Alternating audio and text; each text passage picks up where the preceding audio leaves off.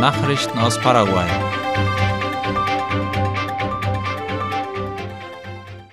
Die erste Anlage zum Recycling von Karton in Paraguay ist eingeweiht worden.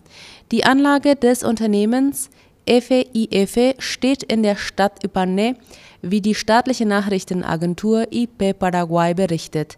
Vertreter des Ministeriums für Industrie und Handel MIG begleiteten die Eröffnung der Anlage, die einen wichtigen Meilenstein in der Kreislaufwirtschaft darstellt. Die Anlage hat eine Kapazität von 450 Tonnen Verpackungen, die zu Zellulosefasern, Kunststoff und Aluminium verarbeitet werden können. Projekte zur Sammlung von Karton werden gemeinsam von den Unternehmen EFE, IEFE und Tetra Pak und der Stiftung Moises Vertoni organisiert.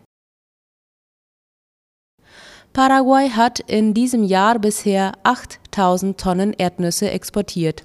Das geht aus den Daten des Dienstes für Pflanzenschutz und Saatgutqualität Senave hervor, wie die Zeitung La Nación schreibt. Die Daten über die verschifften Mengen basieren auf dem einheitlichen Exportfenster WUE, das sich auf die Verschiffungen von in Paraguay produzierten Erdnüssen von Januar bis September dieses Jahres bezieht. Insgesamt handelte es sich dabei um mehr als 8000 Tonnen, die für 16 verschiedene Märkte bestimmt waren. Die größten Abnehmer sind die USA, die fast 2000 Tonnen importierte. An zweiter Stelle stehen die Niederlande mit etwas weniger als 2000 Tonnen, gefolgt von Ecuador mit rund 1000 Tonnen und Bolivien mit etwa 800 Tonnen Erdnüsse. UNA positioniert sich auf Platz 69 im Internetseiten-Ranking in Lateinamerika. Gemessen wird hierbei die Leistung und der Einfluss von Internetseiten, wie IP Paraguay schreibt. Das Ranking basiert auf vier Indikatoren: Qualität der verweisenden Links, Online-Sichtbarkeit und Popularität, Qualität der eingehenden Links sowie Zuverlässigkeit und Qualität der verweisenden Links.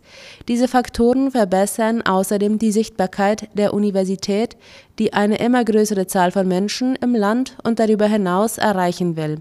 Auf nationaler Ebene steht die Seite www.una.py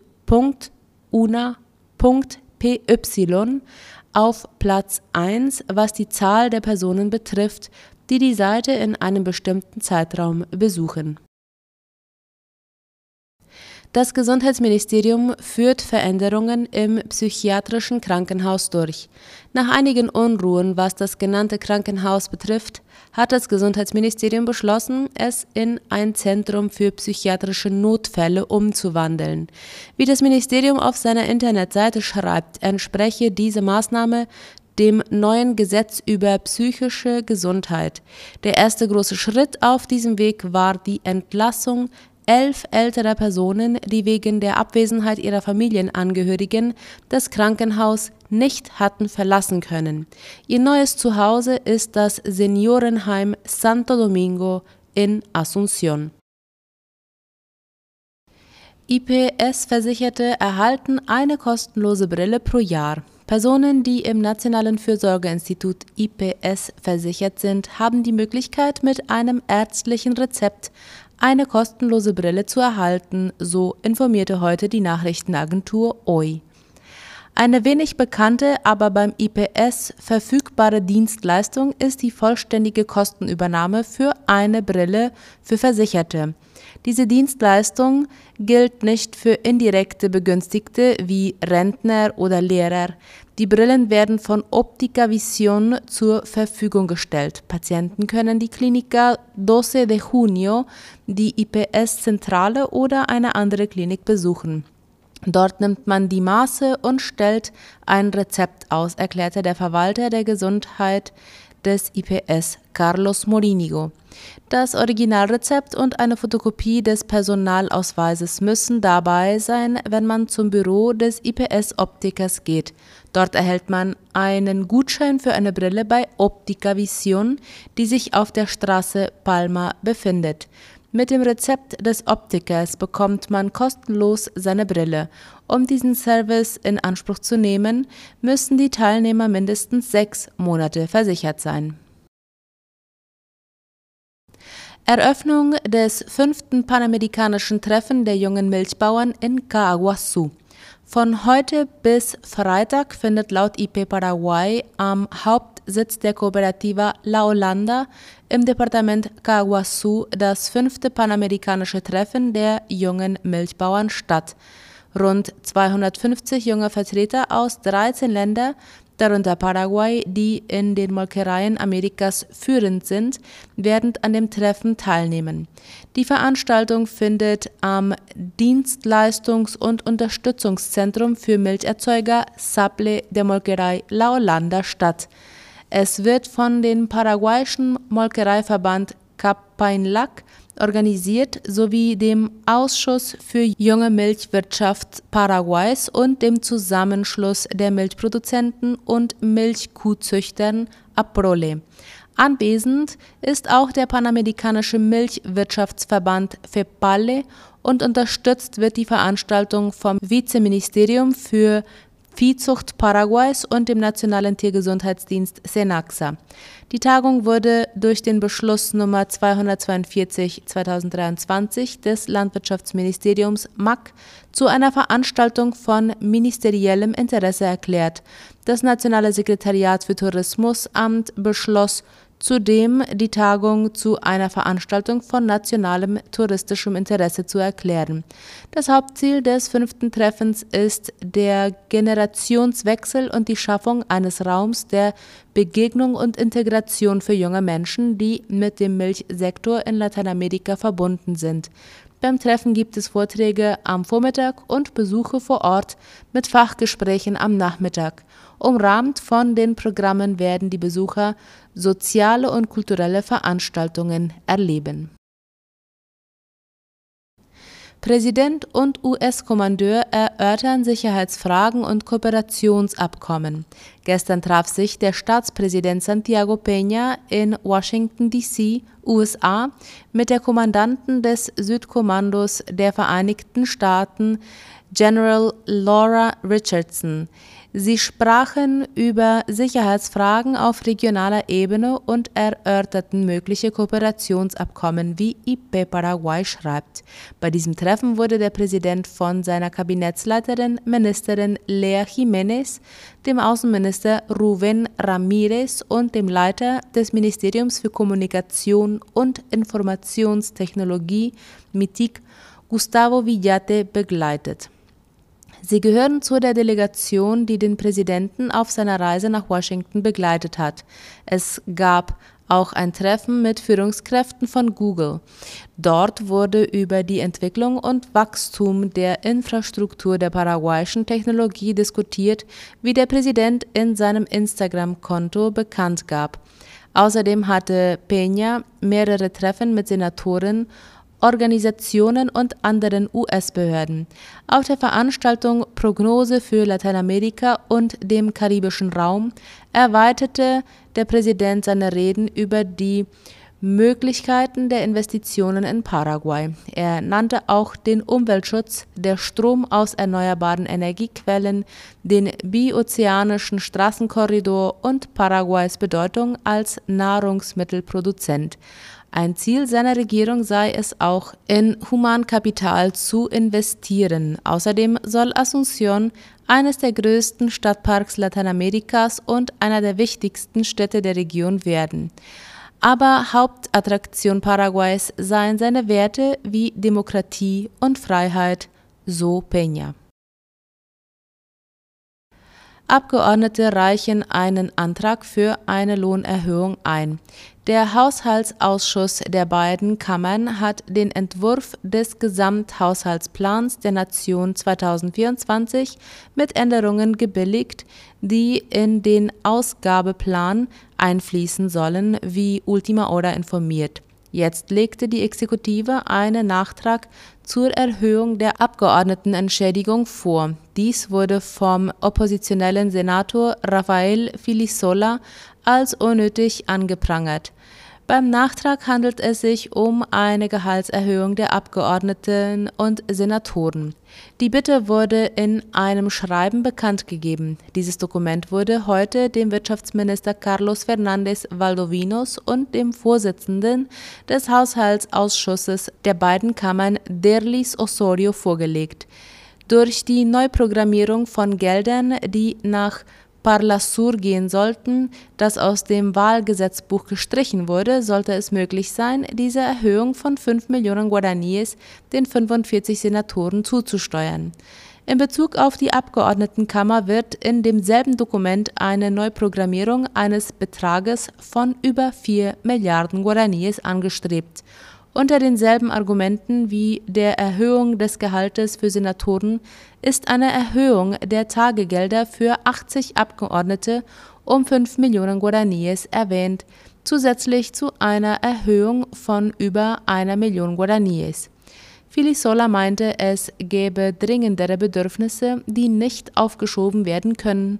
Zum Beispiel gäbe es Not in den Bereichen Gesundheit, Bildung und Sicherheit, auf die es ankomme, so der Senator Filisola. Nachrichten aus aller Welt.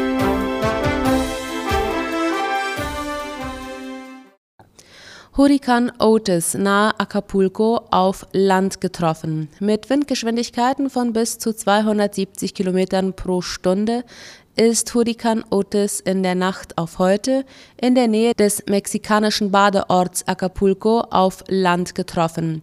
Laut dem ORF hatte das Nationale Hurrikanzentrum der USA Otis kurz vor seiner Ankunft auf die höchste Hurrikan-Kategorie 5 heraufgestuft und vor katastrophalen Schäden in den betroffenen Küstengebieten gewarnt. Der Sturm dürfte sich nach seiner Ankunft an Land rasch wieder abschwächen. Präsident Andrés Manuel López Obrador rief die Menschen auf, Notunterkünfte aufzusuchen und sich von Flüssen, Bächen und Schluchten fernzuhalten. UNICEF beklagt Situation der Kinder in Gaza. Das UNO-Kinderhilfswerk UNICEF hat die Zahl der Todesfälle und Verletzungen von Kindern im Gazastreifen als erschreckend bezeichnet. Wie die Tagesschau schreibt, seien seit den Terrorangriffen der islamischen Hamas vor gut zwei Wochen bei den Gegenschlägen Israels in Gaza über 2000 Kinder ums Leben gekommen. Mehr als 5000 weitere seien verletzt worden, teilte UNICEF Mittwoch früh mit. Die UNO-Organisation appelliere eindringlich an alle Parteien, einem Waffenstillstand zuzustimmen, humanitären Zugang zu gewähren und alle Geiseln freizulassen. Die gesamte Bevölkerung des Gazastreifens, fast 2,3 Millionen Menschen, leide unter akutem Wassermangel, was schwerwiegende Folgen für die Kinder habe, die etwa 50 Prozent der Bevölkerung ausmachten, teilte UNICEF mit. Suche nach Seeleuten nach Schiffkollision eingestellt. Nach der Kollision zweier Frachter in der deutschen Bucht vor Helgoland ist die Suche nach den vier vermissten Seeleuten eingestellt worden. Wie es laut der Tagesschau heißt, steigen wegen ausgetretenen Schweröls die Sorgen vor einer Umweltkatastrophe. Schiffe und Hubschrauber haben in der vergangenen Nacht erneut die deutsche Bucht nach vier vermissten Seeleuten abgesucht. Allerdings ohne Erfolg. Nun wird die Suche eingestellt, wie das Havariekommando erklärte. Sie soll an der Wasseroberfläche nicht wieder aufgenommen werden. Auch ein erneuter Tauchgang zum gesunkenen Frachter Verity ist zunächst nicht geplant. Die Bedingungen würden dies nicht zulassen, berichtete die Nachrichtenagentur dpa am Morgen unter Berufung auf das Havariekommando. Argentiniens Präsidentschaftskandidat Javier Milei lädt Bullrich in seine Regierung ein. Der Kandidat mit den zweitmeisten Stimmen bei den argentinischen Präsidentschaftswahlen versucht, die Stimmen der unterlegenen Oppositionskoalition in den Wahlgang einzubringen. Am vergangenen Montag gab Millet eine mögliche Einbindung der unterlegenen Patricia Bullrich in seine eventuelle Regierung bekannt, wie die Deutsche Welle schreibt. Millet hatte mit 29,9 Prozent der Stimmen den zweiten Platz hinter dem regierenden Sergio Massa belegt, der die Wahlen mit 36,6 Prozent der Stimmen gewann. Nach Bekanntwerden der Ergebnisse vermied es die ehemalige Kandidatin Bullrich, ihre Unterstützung für die Kandidatur von Millet explizit zu machen. Millet brachte seinerseits in dem Interview seine Übereinstimmung mit Bullrich in Sicherheitsfragen zum Ausdruck. Millet ging sogar noch weiter und verglich Patricia Bullrich mit ihrer Vizepräsidentschaftskandidatin Victoria Villarruel, die im Rennen um das Verteidigungsresort in einem möglichen libertären Kabinett ist.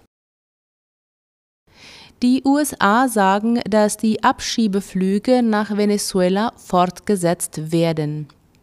Einzelpersonen und Familien, die keine legale Grundlage hätten, um in den USA zu bleiben, würden abgeschoben, sagte der amtierende Zoll- und Grenzschutzbeauftragte Troy Miller in einer Erklärung laut der Deutschen Welle.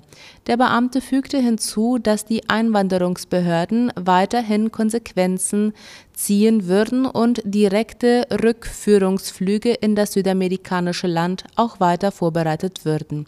Eine Gruppe von mehr als 110 venezolanischen Migranten, die aus den USA abgeschoben worden waren, landete am Montagabend in Caracas im Rahmen eines von den beiden Regierungen unterzeichneten Migrationsabkommens.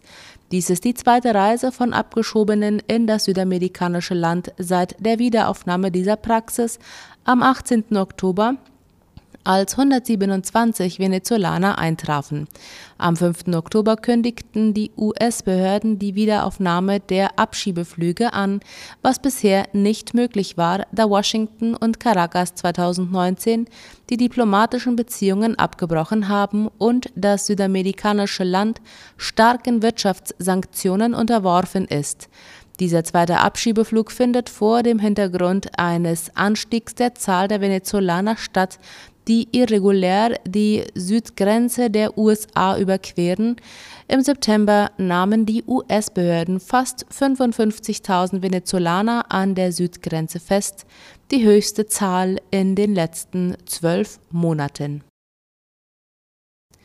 Guyana weist den Versuch Venezuelas zurück, seine Souveränität zu untergraben. Darüber schreibt die Deutsche Welle. Die venezolanische Regierung versucht, die Bewohner des 160.000 Quadratkilometer großen Gebiets Esequibo, das reich an natürlichen Ressourcen und Mineralien ist, durch ein Referendum zu verstaatlichen. Guyanas Regierung und Opposition riefen deshalb am gestrigen Dienstag zum Widerstand gegen Venezuelas Bemühungen auf, die Souveränität des Landes zu untergraben, wie es hieß. Die Parteien verurteilten Venezuelas eklatante Verletzung der Rechtsstaatlichkeit.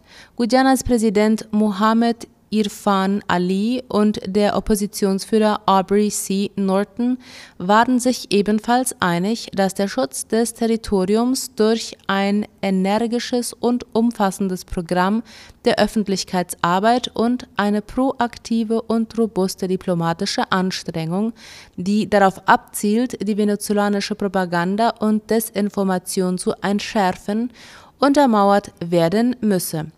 Der Vorschlag für das Referendum kam aus dem Parlament inmitten der Spannungen über Guyanas Ölfeldern in den noch nicht abgegrenzten Seegebieten. Der jahrhundertealte Streit wurde 2015 neu entfacht, als das US-Unternehmen ExxonMobil Ölvorkommen entdeckte. Venezuela beanspruchte das Gebiet im Rahmen des Genfer Abkommens, das 1966 mit dem Vereinigten Königreich unterzeichnet wurde. Soweit die Mittagsnachrichten heute Mittwoch. Auf Wiederhören.